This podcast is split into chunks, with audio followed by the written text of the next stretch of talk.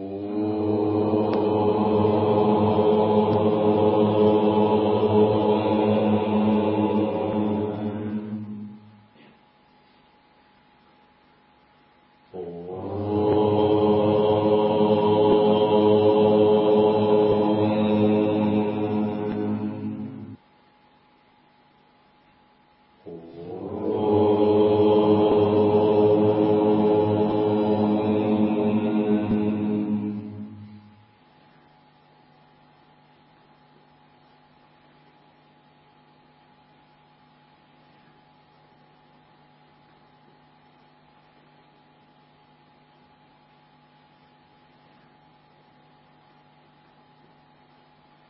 Дата Даршана. Неисчерпаемая история Дататрея.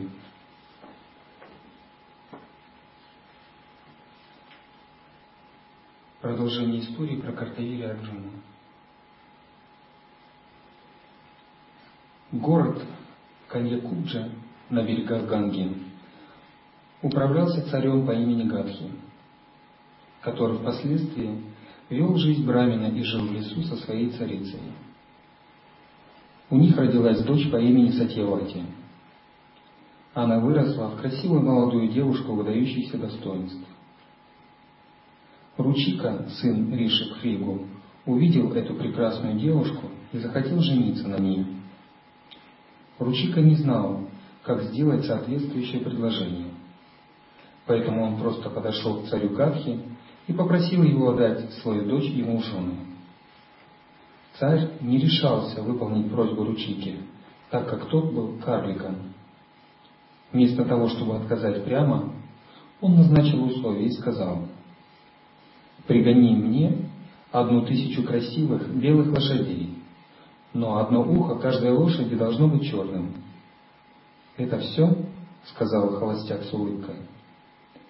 Царь наблюдал за тем, как карлик Бранник сосредоточился на боге Вороне который явился и благословил Ручику тысячу лошадей, вышедших из Ганги. После выполнения этого условия царь отдал замуж свою дочь Сатьявати за Ручику. Место на Ганге, откуда вышли лошади, называется Ашватиртха.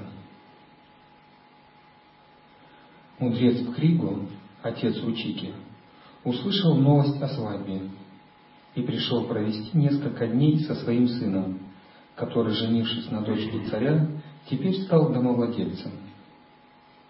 Пхригу, увидев добродетельность и благородство своей невестки и обрадованный ее почтительностью, предложил выполнить ее желание. Сатьявати немного подумала и затем попросила своего свекра благословить ее саму и ее мать сыновьями. Она очень привязана к своей матери, подумал Пхригу. Затем мудрец материализовал два серебряных сосуда, содержащих поясам сладкую жидкость, и дав их Сатьявати, он сказал, после своего ежедневного омовения выпей эту жидкость, обними дерево Аудумбара и сосредоточь свой ум на Господе Шиве. Пусть твоя мать выпьет жидкость из другого сосуда и сделает то же самое. Но помни, не перепутай серебряные сосуды, будь осторожна и внимательно следуй моему совету. Затем Махариша исчез. В приподнятом настроении Сатьявати рассказала все своей матери. Но мать подумала, этот Риши нечестен, он дал два разных сосуда и указал, кто какой должен выпить. Несомненно, он более благосклонен к своей невестке, и хочет, чтобы его внук был более знаменитым, чем мой сын. Таким образом, начал работать ее извращенный ум. Мать умылась рано утром и поменяла серебряные сосуды так, что она выпила предназначенное сатьявати. Позже дочь выпила содержимое другого сосуда, слишком наивная, чтобы заподозрить эту уловку. Прошло некоторое время, и вскоре обе понесли. Мудрец Пхригу пришел увидеться со своей снохой. Когда он увидел, что в ее лоне растет ребенок с характером кшатрия, то очень удивился. Он понял все, что произошло, и почувствовал симпатию к своей снохе. Он сказал, «Дочь моя, разве я не просил тебя быть внимательнее? Твоя мать обманула тебя, она выпила жидкость, предназначенную тебе.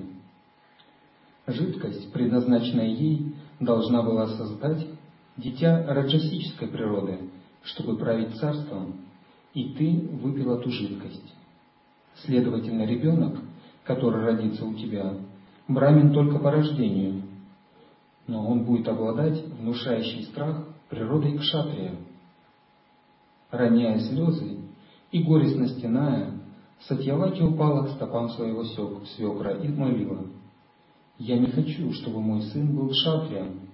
Твоя сила аскезы, аскезы неоспорима. Пожалуйста, преобразуй черты кшатрия в своем внуке и сделай моего сына истинным брамином благой жизни». Хригу, движимый жалостью, видя преданность и добродетель своей невестки, согласился на ее просьбу. Спустя некоторое время Сатьявати родила Джамадагни, в то время как ее мать дала рождение Вишвамитре. Молодой Джамадагни овладел четырьмя ведами и всеми шастрами в раннем возрасте. Он стал знатоком Тханур-веды, искусства стрельбы из лука, так как в нем были незначительные наклонности к шатре. Позже он стал великим аскетом и по желанию своего отца женился на Ренукадеве, дочери царя Прасанаджита. Джамадагни вел аскетическую жизнь с Ренукадеви. Ими были рождены пять сыновей – Васуманта, Сушена, Васу, Вишваласу и Рама. Вся семья Риши Джамадагни предавалась аскетической жизни. Аскетизм был всем для них. Однажды все дети гуляли в лесу и собирали фрукты и топливо для жертвенного огня. Арину Кадеви отправилась совершить омовение в Ганге. В то время царь Читрарадха, правитель Мартика, Мартикаваты, пришел со своим гаремом к реке для развлечения.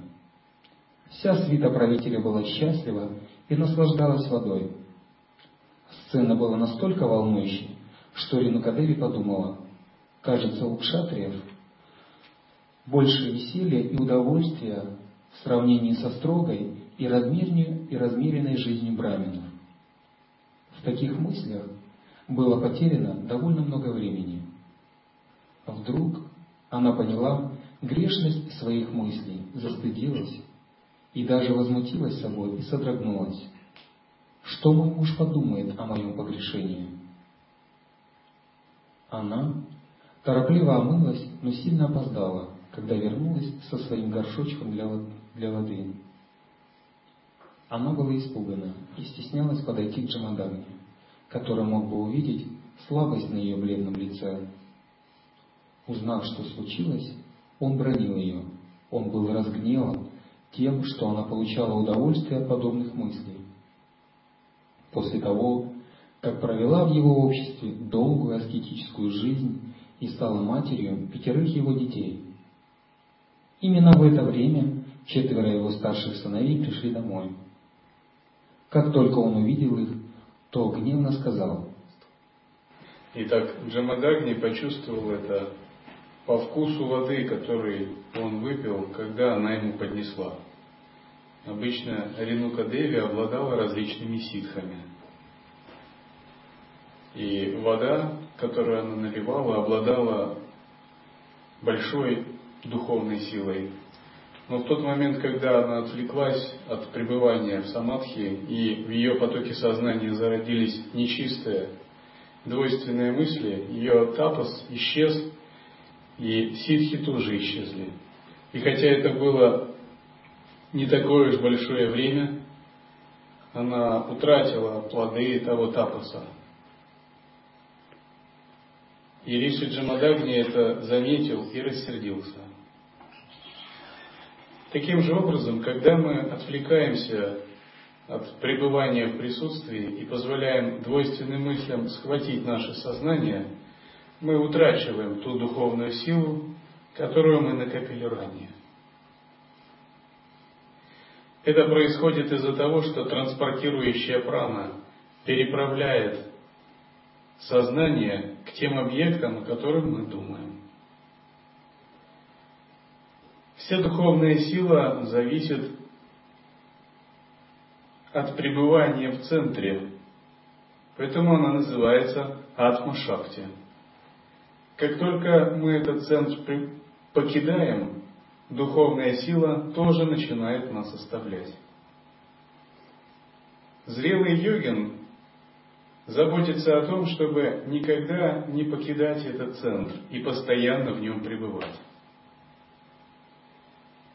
Пребывание в центре – это такая великая задача, которая обычно называется погружением в сахаджастхити, принятием великого решения о пребывании в недеянии. Никто за нас не сможет выполнить эту задачу пребывания в центре. Никакой Будда, никакой великий святой, никакие магические вещи, это невозможно. Только мы сами можем определить, и только мы сами можем заметить отклонение своего ума и исправить эти отклонения. Задачей всей жизни йогина на пути трех золотых правил является возвращение своего ума в центр естественного присутствия. Это следует делать не то чтобы раз от разу, а непрерывно и постоянно.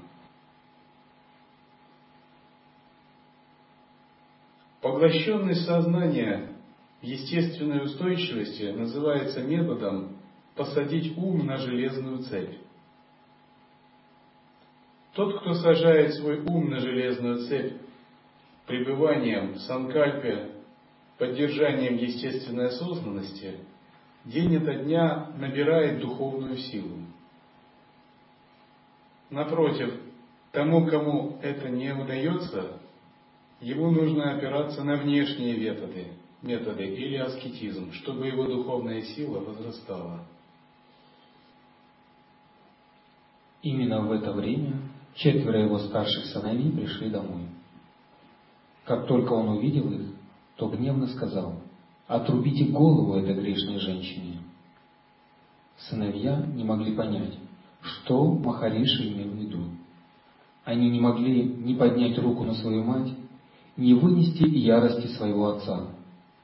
Гнев Махариши вырос до неба. Он спросил каждого сына отдельно, но напрасно. Теперь гнев Джамадагни обратился против детей. Он проклял их. Позор всем вам! Вы пренебрегли моим приказом и стоите здесь, как бессловесные животные. Поэтому вы будете рождены, как бессловесные животные низшей породы. Как только Джамадагни произнес это проклятие, появился Рама, младший сын, который нес острый и сверкающий топор на правом плече. Он услышал приказ своего отца, «Она грешна, отсеки ей голову быстро». Рама немедленно повиновался, и окровавленная голова Ренукадеви упала на землю. Джамадагни содрогнулся, но в следующий момент он вновь вернул себе спокойствие и высоко оценил быстрое действие Рамы. Он крепко обнял сына и сказал, «Рама, ты послушно выполнил мой приказ. Твои старшие братья не решились сделать этого, и поэтому они совершили худший из всех грехов. Теперь проси у меня столько благ, сколько желаешь, и я дарую тебе их. Медленно Парушрама сказал, Отец, без сомнения наша мать совершила грех, однако она наша мать. Она должна вернуться к жизни снова силой твоей аскезы, пусть все ее грехи будут сожжены, и пусть она станет чище, чем раньше, не помня своего прошлого.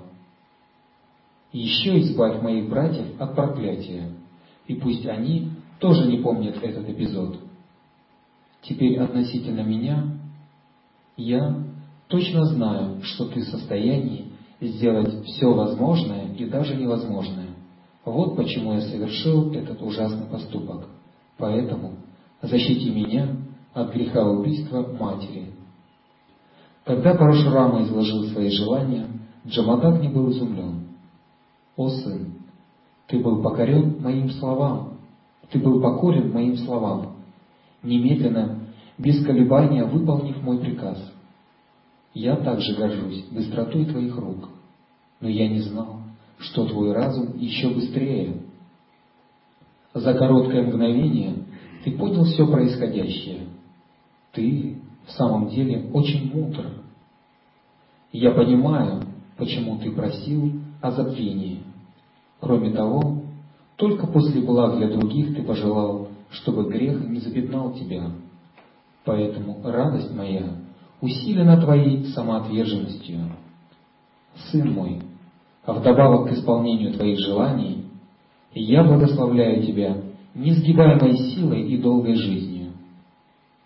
С того времени жизнь Джамадагни и его семьи продолжалась мирно и спокойно, до тех пор, пока Картавири Арджуна не прибыл в их хижину. Э, после того, как Рама попросил своего отца Джамадагни восстановить Рену Кадеви, отец его сделал это и дал такое благословение. Но там произошла небольшая, как бы такая ошибка, и в результате, когда представляли голову, голова Ренукадеви была представлена к женщине низкой касты, а голова женщины низкой касты была представлена к телу Ренукадеви. И когда Ренукадеви обратно вошла в тело, она увидела, что у нее тело женщины из низкой касты, а голова брахманки, жены Риши. И в результате она больше не смогла оставаться в том состоянии, в котором она была раньше. Благодаря этому появилось особое божество, э, Ренука, которое сочетает в себе качества и женщины-брахманки, и женщины-шудры.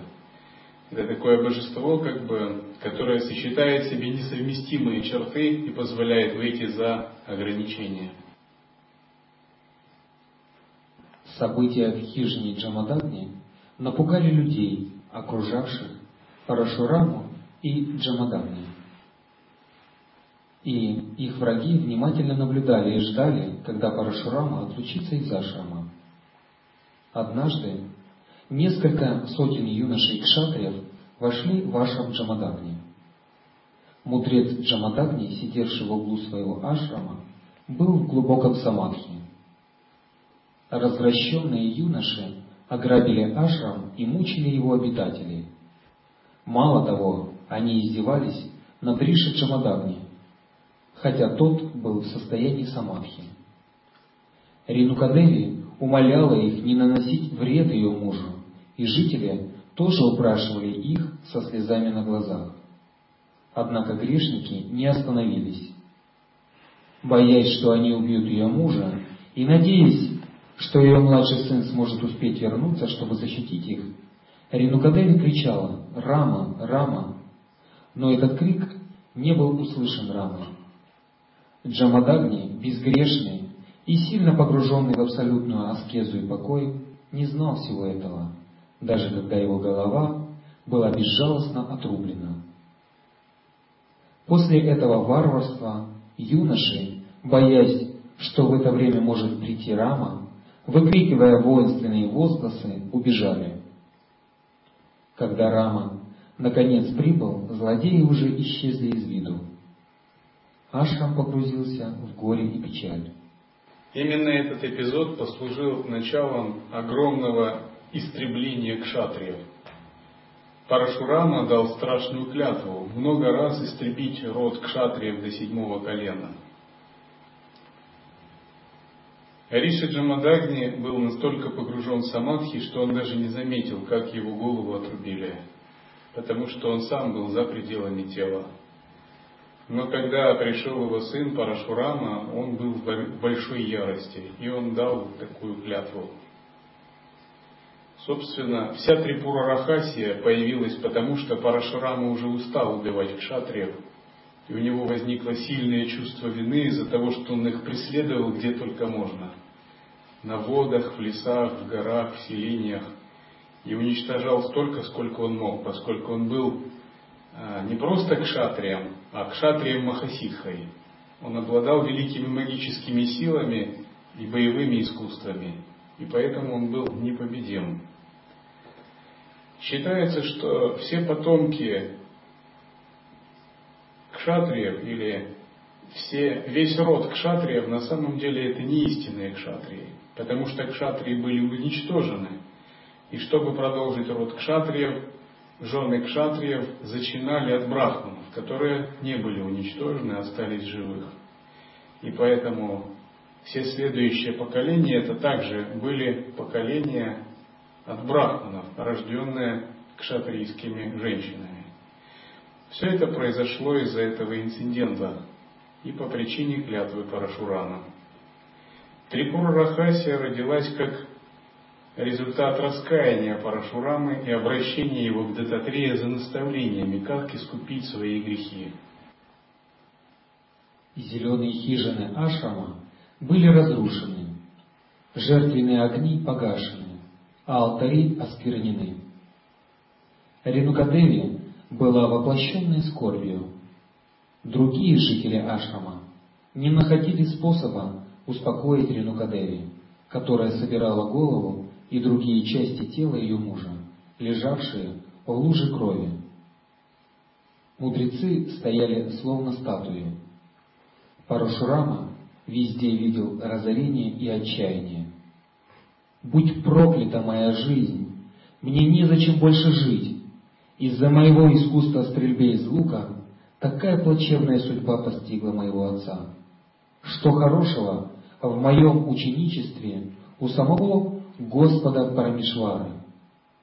Все мои достижения только способствовали смерти моего отца. Полный отчаяния и проклиная себя, Парашурама начал плакать, как ребенок. Старцы Ашрама, которые пытались утешить его, присоединились к нему в стенаниях.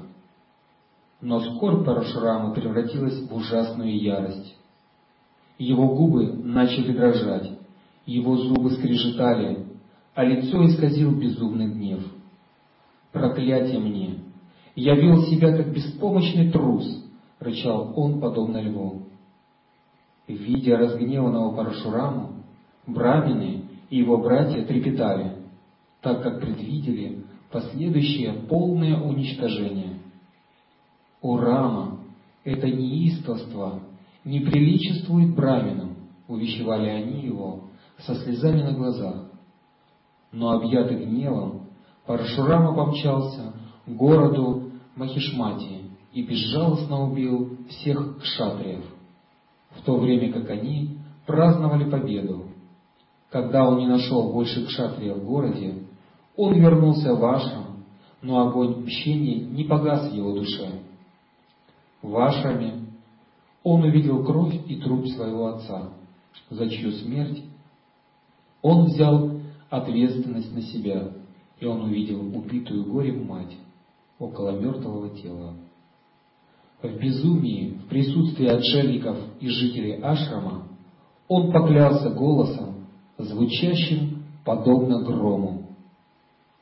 Я узнал, что моя мать Ринука Деви звала меня двадцать один раз.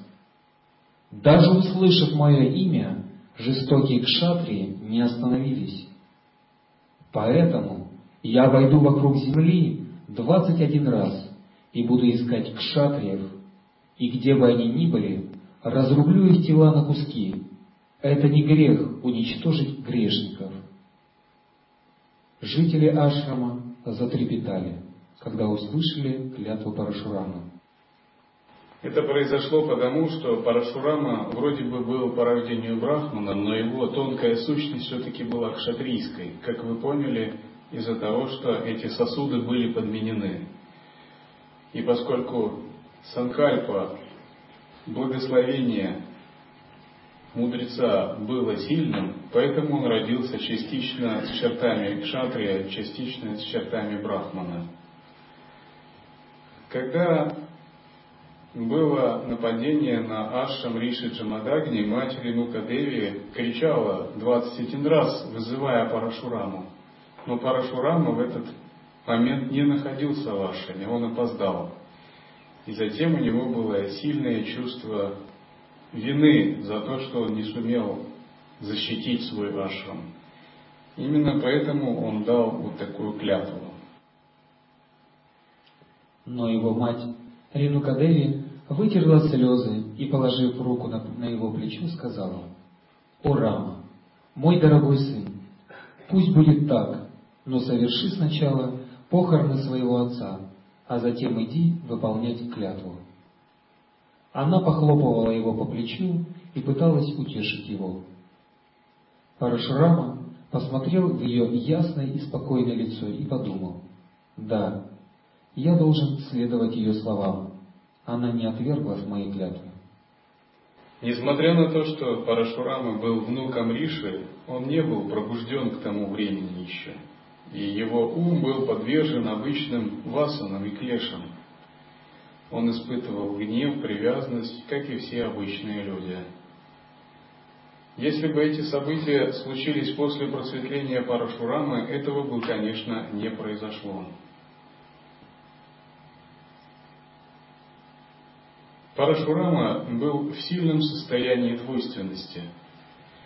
Он считал, что мир реален и что все, что не происходит, является проявлением такой злой судьбы, что он должен кому-то отомстить, и что это унижало его гордость, он считал своего отца телом и считал себя телом. Несмотря на то, что он был сыном Риши, высшая истина была для него закрыта. Он действовал как обычный слепой человек, который ничего не понимает в тайне этого мира. Брахмаджняна была закрыта от него, так же как солнце бывает закрыто тучами во время сильного дождя. Когда знание нашей природы закрыто от нас, мы действуем в состоянии будто бы опьянения своими эмоциями и ложными представлениями. Все, что бы мы ни подумали и не сделали в это время, является иллюзией, заблуждением, потому что оно изначально построено на неправильных представлениях. Допустим, есть человек, который спит – и во сне он видит дракона с огромной пастью и крыльями. А затем, не оставляя своего сна, он бормочет во сне, спрашивая того, кто с ним рядом, как мне победить этого дракона? Или как от него спастись? Но тот, кто находится рядом и не спит с ним, он не видит никакого дракона. И он может сказать, это просто твои проблемы из-за того, что ты спишь. На самом деле дракон только в твоем уме. Таким же образом, Парашурама видел проблему вовне, он видел проблему в кшатриях. И был захвачен ложной идеей «я кшатрий, поэтому я должен отомстить». Э, я сын своего отца Джамадагни, поэтому я должен отомстить этим кшатриям. Повиновение ее словам должно быть моим первым долгом. Мать продолжала. Рама, слушай мои слова. Похоронные обряды не должны быть совершены в, пусту, в пустынном месте. Принеси носилки и на одном их конце помести труп своего отца, а на другом посади меня, живой труп. Затем отправляйся в юго-западном направлении до тех пор, пока голос не прикажет тебе остановиться. Там ты встретишь необычайного владыку. Согласно его совету, ты совершишь погребальные обряды для нас обоих. Парашурама сделал все приготовления и отправился со своими братьями и несколькими спутниками из Ашрама. Их путь пролегал через множество поселков, деревень, городов, священных рек, лесов, гор и долин. Каждый из них с большим вниманием ждал момента, когда прозвучит неведомый голос Парашурама шел быстро, помня мать, погруженную в глубокое сосредоточение и тело своего отца. Они перешли через, через цепь гор Сахиадри, где достигли деревни Амалака. Когда они подошли, а вдали показались хижины. Послышался ясный, спокойный голос, говорящий «Стой, стой!» Они посмотрели во всех направлениях, но не могли никого увидеть. Парашурама пошел вперед. Тот же голос снова сказал «Стой!». Теперь всем было ясно, что именно этого голоса они ждали.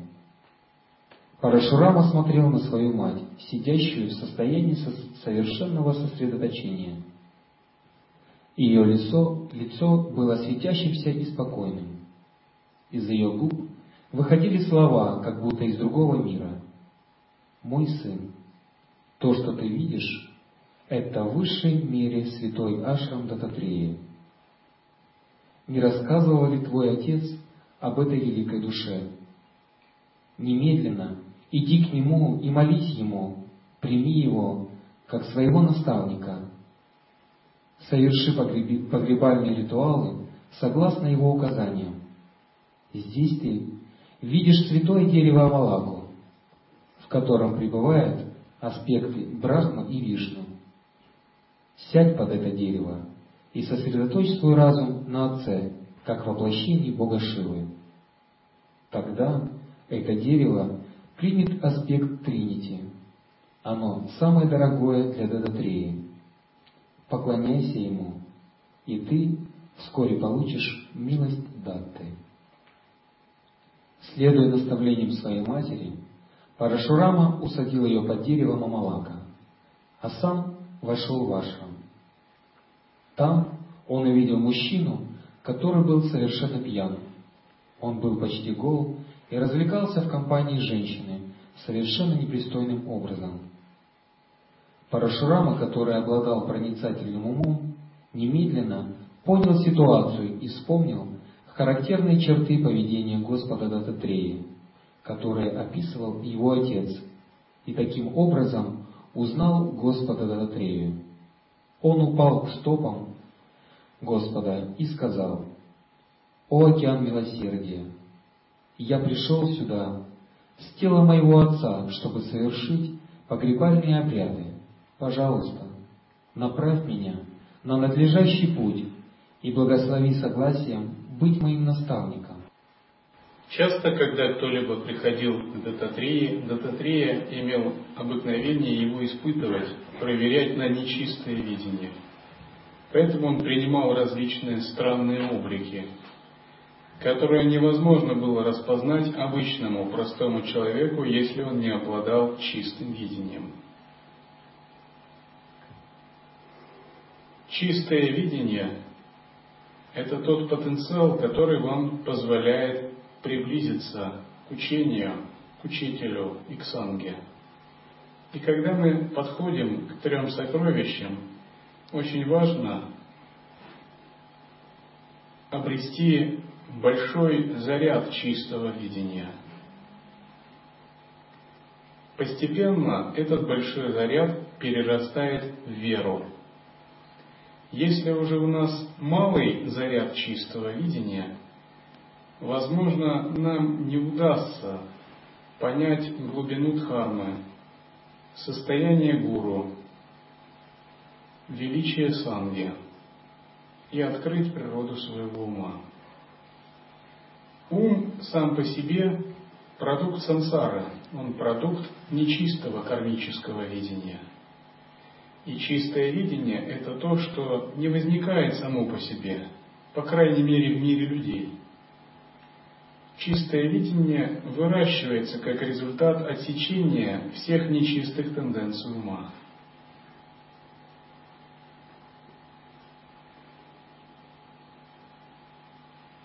Когда мы ловим свой ум на нечистом восприятии, мы должны заметить первый момент движения ума, чтобы дать ему возможность исправить свою ошибку, вернуться назад и пойти в чистом направлении. Это следует делать непрерывно, когда происходит колебание ума. Чистое видение мало назвать способом позитивного мышления. Позитивное мышление – это слишком мало для чистого видения. Чистое видение – это не больше, не меньше восприятие реальности глазами Абсолюта. Нечистое видение же возникает из-за того, что мы воспринимаем реальность глазами эго, ахамкары, пребывающей в иллюзии и обусловленности.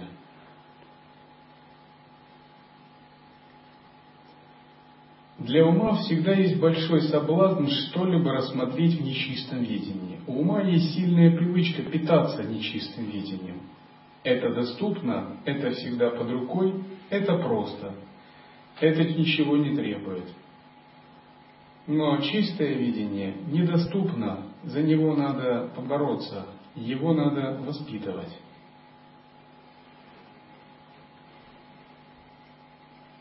Есть люди, которые черпают большое вдохновение от того, что выискивают недостатки в других.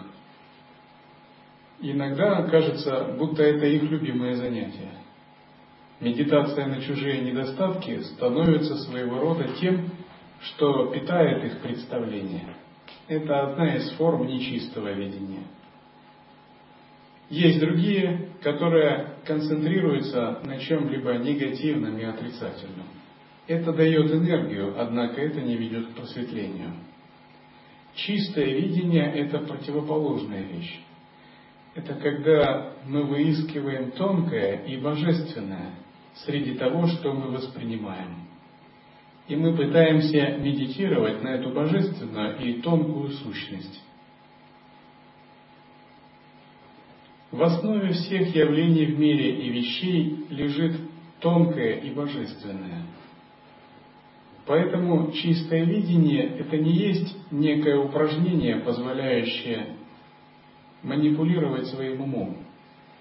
Это приближение к сущности восприятия этого мира, к видению мира так, как он есть.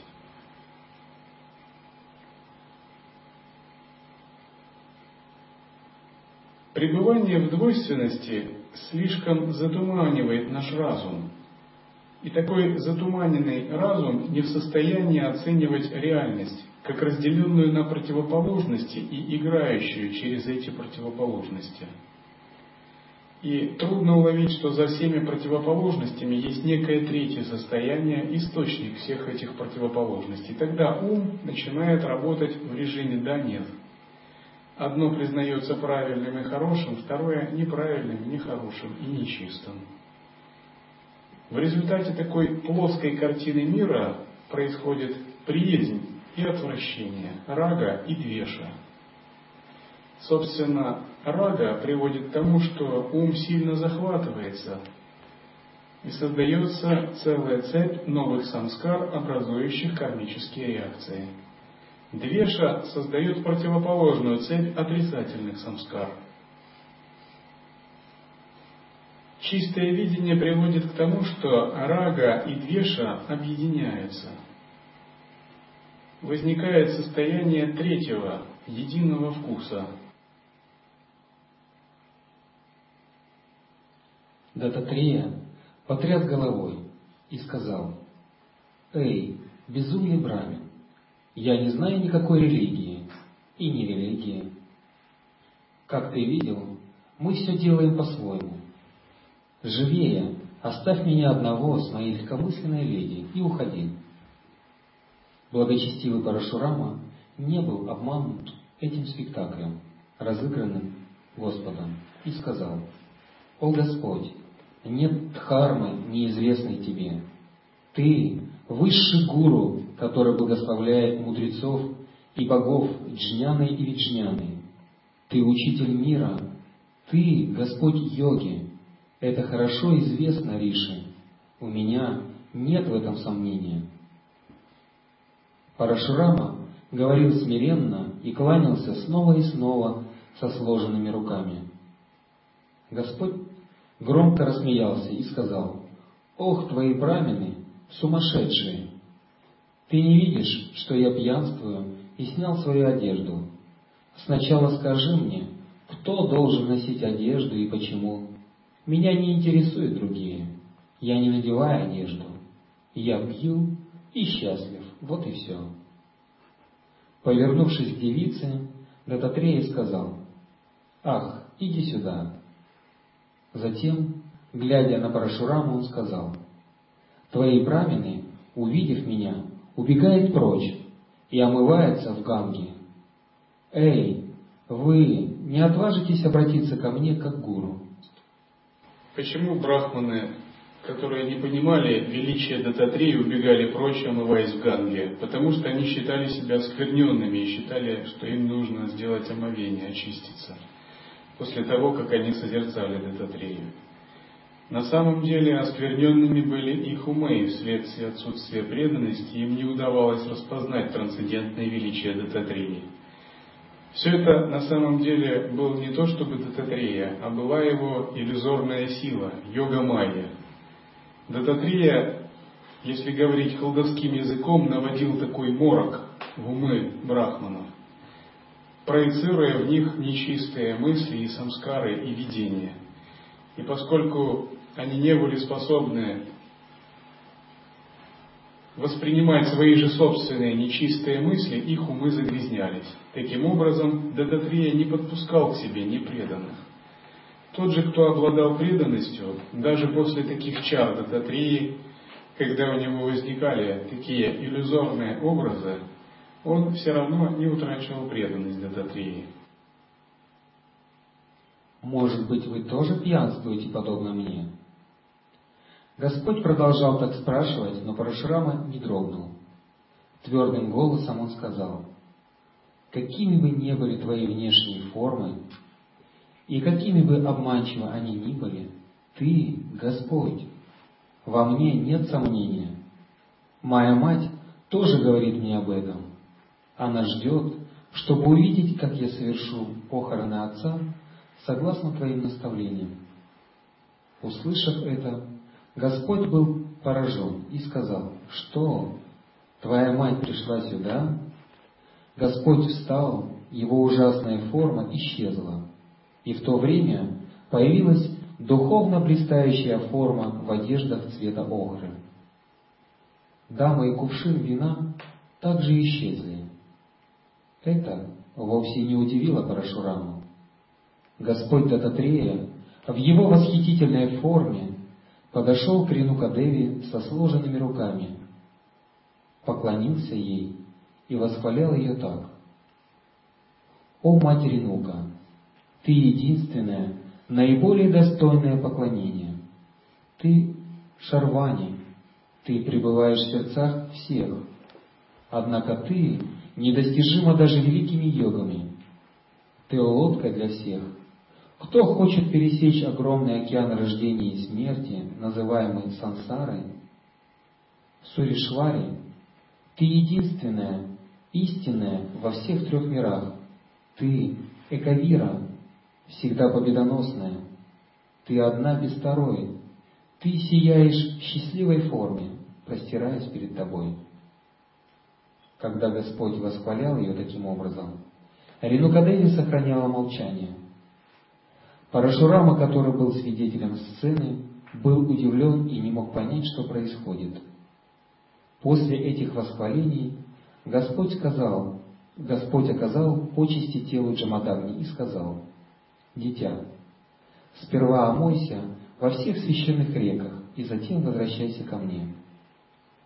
Парашурама поднял свой лук и выпустил стрелу, осветив ее мантрой в гору Сахиадри.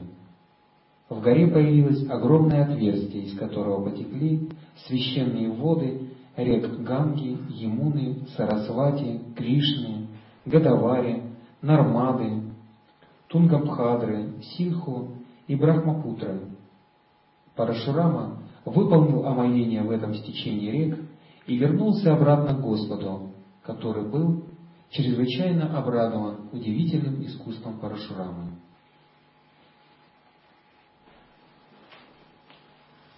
お